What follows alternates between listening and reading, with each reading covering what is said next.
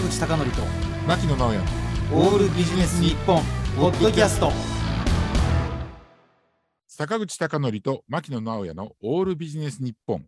今日のテーマはですね 80s 80年代ということで、うん。このテーマで30分お送りしたいんですけれども、あの、ほら、立花明さんにもね、同はいはい。じタイトルのね、うんめちゃくちゃ面白いレポタージュがありますけど、あもう確かにねこれ、牧野さん、これなんでなんでしょうね。80年代って聞いた瞬間に心が劣ってしまうのは。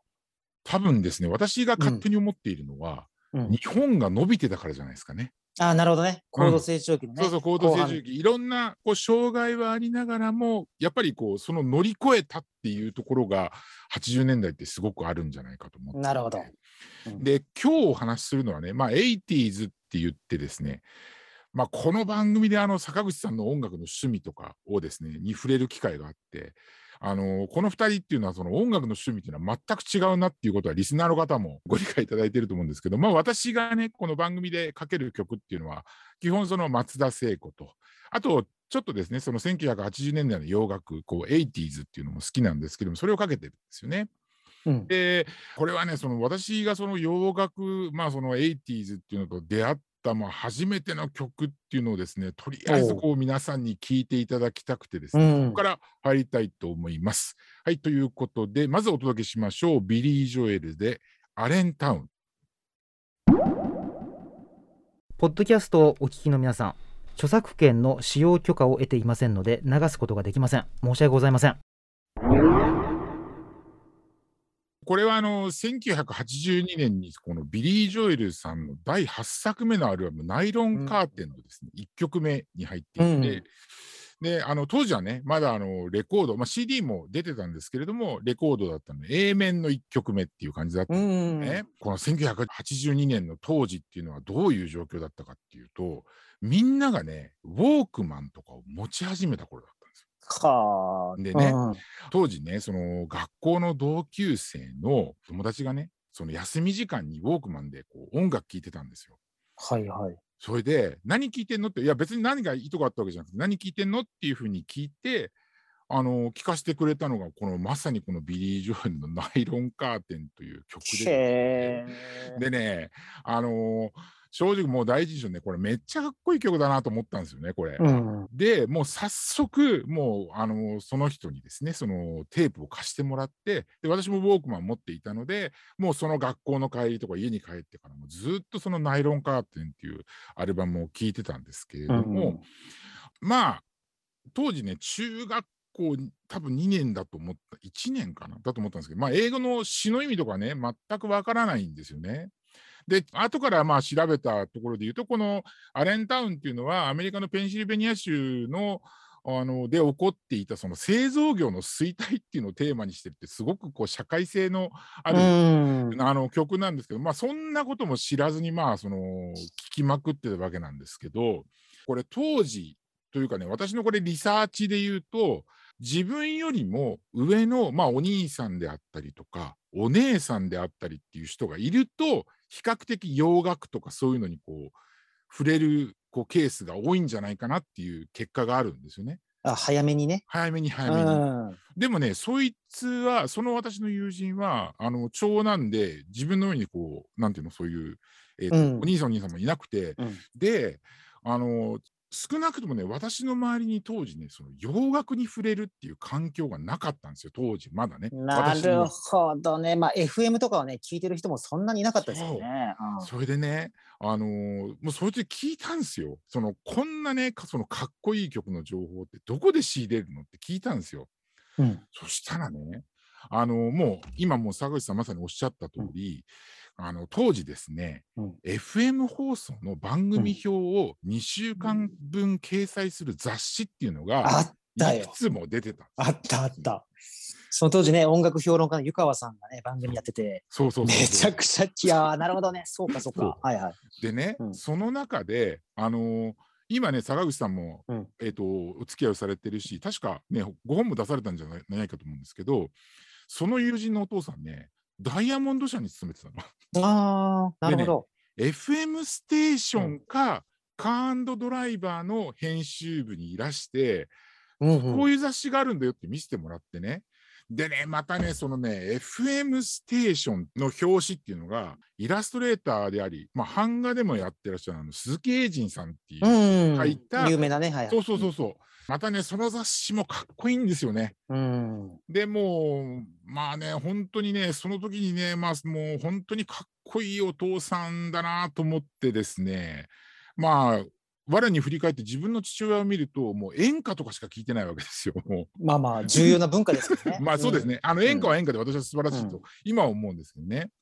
で、まずその FM ステーションっていうのをこう買い始めてね、うん。うんあのーまあいろんな洋楽を聴き始めたんですけど、やっぱりね、当時っていうのは、インターネットも当然ね、一般的ではないし、それこそね、Apple Music とか Amazon Music もないわけでしょ？うん。だからね、もう洋楽を聴こうと思ったら、まあその貧乏なその中高生っていうのは、それこそもう雑誌を買うか、ラジオを聴くか、まあテレビから、うん。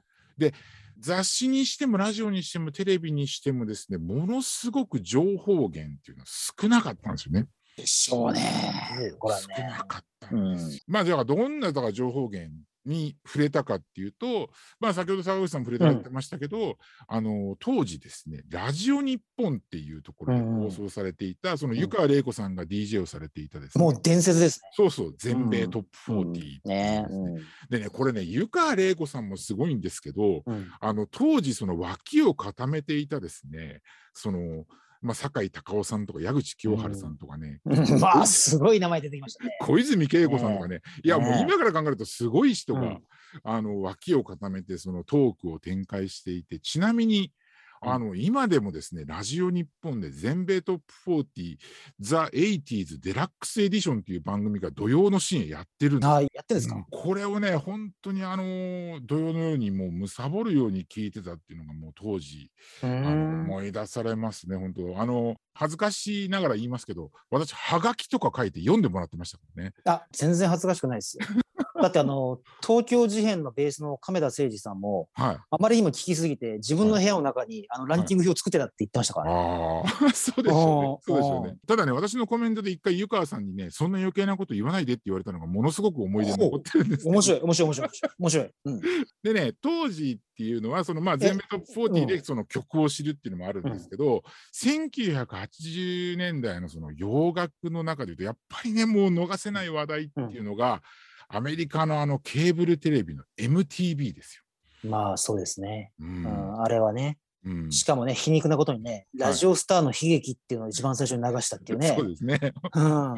もうだから活躍していたアーティストっていうのも非常にそのシングルカットする曲のそのプロモーションビデオっていうのうんにやっぱりこう力を入れ出している中なんですけどね、当然ね、うん日本にそのまだ当時 MTV なんて私は当然見れないわけですしうん。プロモーションビデオを見るっていうのもやっぱすごく苦労があったんですよね。はいはい。でね当時ね救世主がはい登場。しました。はいなんでしょテレビ神奈川う。TVK。TVK ではですね、坂口さん多分ご存知ないと思うんですけど、うんあの、ソニーミュージック TV とかですね、はい。あと、湯川さんがやってる全米トップ40っていうのはラジオ版なんですけど、うん当時テレビでもプロモーションビデオを流す全米トップ40っていう番組が放送されてたんですよ。面白いですね。そうなんですよ。うん。でね、これすごいのが、坂口さんこれね、今でもやってるの。ええ。でね、同じ人がビデオジョッキーをやってるんですよ。はいは中村真理さんっていう人なんですけどね。い。へえ。かれこれだから40年ぐらいやってるっていう。で、一応なんかこの番組は、同一司会者にいる同一形態の音楽番組っていうことで、ギネス世界記録が認定されてるっていう、そんな、そうですか。そんな番組があるんですよ。ちなみにあの湯川玲子さんが怒られたっていうのはどういうメッセージだったんですか？あのーうん。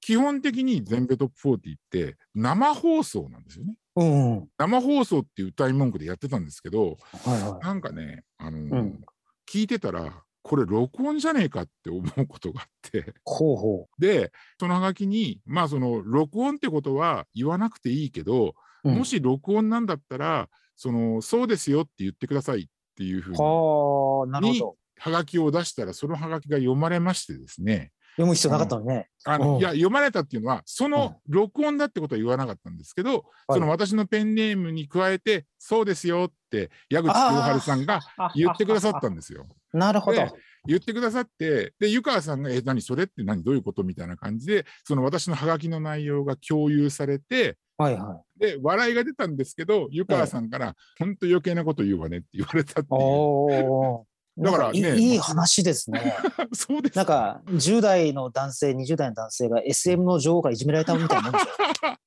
そうですょ。ね。いい話だな、それ。いやだからもう本当にそういった思い出もあったりしてですね。うんうんでそのテレビでそのこれ私はね勝手にそのまあ当時のそのプロモーションビデオ今はそのねあのミュージックビデオとかっていうのかもしれないですけど当時のプロモーションビデオでこのソニーミュージック TV っていうのはもうナレーションも何にもなくただですねもう MTV と同じようにプロモーションビデオをずっと流し続けるっていう番組でうんうん。本当に毎週ビデオに撮ってですね、ずっと見てたっていうのが本当に当時の思い出というかね、あの懐かしいエピソードなんですけれども、まあこれでね、そうんうん。のプロモーションビデオって言ったら、まあ私はこの曲抜きには語れないんじゃないかなほという曲がありまして、これもですね、ぜひお送りしたいと思います。えーマイケル・ジャクソンでスリラー。はい、えーお送りした曲はマイケル・ジャクソンでスリラーって、まあ、この曲はね、うんもう知らない人はいらっしゃらないと思うんですけど、う。いないでしょうね、これね。あの沢口さん知ってます？はい。この曲って今ね、毎年、ビルボードのトップ100にランクインする時期があるって。おお、面白い話ですね。ハロウィンですか？そうそうそうそうそう。おおあのだから日本の山下達郎さんのクリスマスイブと同じですよね。ー。うん、そうですね。いう曲になってるんですけどね。うんでね、このね、プロモーションビデオを、えーと、日本で初めて放送したのがですね、あのーキー局の民放で唯一洋楽を専門に特集していたベストヒット USA っていう。うわー、ありましたね。いや、その名前を聞くとは。うん沢口さん、今でもね、ベストヒット USA って BS 朝日でやってるんですよ。やってるんだ。やってるんです、やってるんです。ままだ小林克也さんが話されてるんですよ。ほぼ当時と変わらないと思うんですすげえ。で、その、私ね、もう当時覚えてるのは、あの、1983年だったと思うんですけど、ベストヒット USA の年末スペシャルっていうので、うん日本初公開っていう、その体でですね、放送したんですけど、うんうん。いや、あれほどね、その、テレビの放送を待ち焦がれたっていうのは、多分人生でも数少ないあれじゃないかと思うんですけどね。今ね、そのミュージックビデオって結構長いのってあるじゃないですか。ありますね。うんねえでもね、当時14分弱のミュージックビデオってものすごかったなと思うんですよ。で、やっぱりその伝わってくる、その文字で伝わってくる情報としては、えっ、と、当時一般的なそのプロモーションビデオの制作費の10倍を費やしたっていうまあ、映画ですもんね。うん、そうそうそうそう、ショートムービーなの、これ。うん。ちなみにそのプロモーションビデオの監督っていうのはあのジョン・ランディスって言ってですね、その普通にそのハリウッドのそのブルース・ブラザーズとか、あとそのビバリー・ヒルズ・コップとかっていう映画を撮ってらっしゃる監督さんなので、まあそれだけね、お金を使ってうんやったっていうことで、まあ本当に、まあね、ショートムービー映画ですよね。うんうん。でね、こんな感じでその洋楽っていうのを私聞き始めたんですけど、まあ、ラジオとかね、そのテレビとかそういったところだけじゃなくて、やっぱりね、そういうの聞いてくると、レコードが買いたくなるわけ。ああ、まあね。うん。まさにね、それ狙ってますからね。そうそうそうそうそう。うんで、まあ当時はやっぱりレコードなんですけど、まあやっぱりなんていうのかな、そんなにお金もないじゃないですか。うん。だから、どうしたかっていうと、レコード買うんですけど、洋楽の場合っていうのは、輸入版を狙って買いに行ってたんですよね。ちょっとね、安いですからね。で、当時の東京近辺でいうと、輸入版のレコードを扱っている大手のお店っていうのがですね、まあ何箇所かにあって、私がよく行っていたのは、これ坂口さん知らないかな、うん。秋葉原のね、石丸電機っていうところに、輸入版っていうのがあったのと、あのメジャーだったのはやっぱりその渋谷の宇田川町、あの東急ハンズの近くにですね、あのタワーレコードですね。うん今は本当にあのね、あの山手線沿いに非常にたあの大きなビル、うん店舗構えてらっしゃいますけど、当時は本当にビルの2階に、こじんまりでもないんですけどね、本当に雑然とレコードだけ置いてあるっていうお店と、あとね、シスコっていうお店もあったんですよ。ああ、シスコ。それはわかりますよ。シスうんわかります？うんうん。だそういうところに行ってですね、レコードを買って、まあそんなにお金があるわけじゃないし、もう限られたお金の中でですね、どのレコードを買おうかっていう、で、その視聴ができたりするのもあったりするんで、もうレコードを買うのにですね、もう何時間もそのなんかショップにいたっていうのがもう当時本当に、まあめったに行けないんでね、あの楽しみでもありました。ということで、そこでね、私が初めて買ったアルバムというところから一曲ご紹介したいと思います。えっ、と、エイジアというバンドしで、ましたね。 Heat of the Moment。エイジアで Heat of the Moment。でね、坂口さん、最後にですね、うん最近ね、やっぱりこういう曲っていうのも全然サブスクリプションでもあるんですけど、うん、そうです私ね。、新たな楽しみっていうのを今一つ発見してるんですよ。なんでしょというのは、例えば、アップルでもですね、うんアップルデジタルマスターとか、アマゾンの場合は、アマゾン HD とか、ウルトラ HD っていう、その最新技う。術うん、で。でね、それ聞いてるとね、カセットテープで聞いてた頃よりも、なんかね、いろんな音が聞こえるような気がすうるんわかりますよ。だから、昔の曲なんだけど、新たな音との出会いができてるっていうことで、昔の歌っていうのをそういった新たな技術でリマスターされたもので聞くっていうのがね、今すごく私の中で、えっと、面白いことになっているので、ぜひですね、皆さんも昔よく聴いたなっていう曲をですね、そういった音源で新たに聴いてみると新たな発見があるんじゃないかと思います。ということで、今日の私のテーマは 80s というところでお話をしてきました。坂口孝則と牧野直哉のオールビジネス日本ポッドキャスト今回はここまで次回もお楽しみに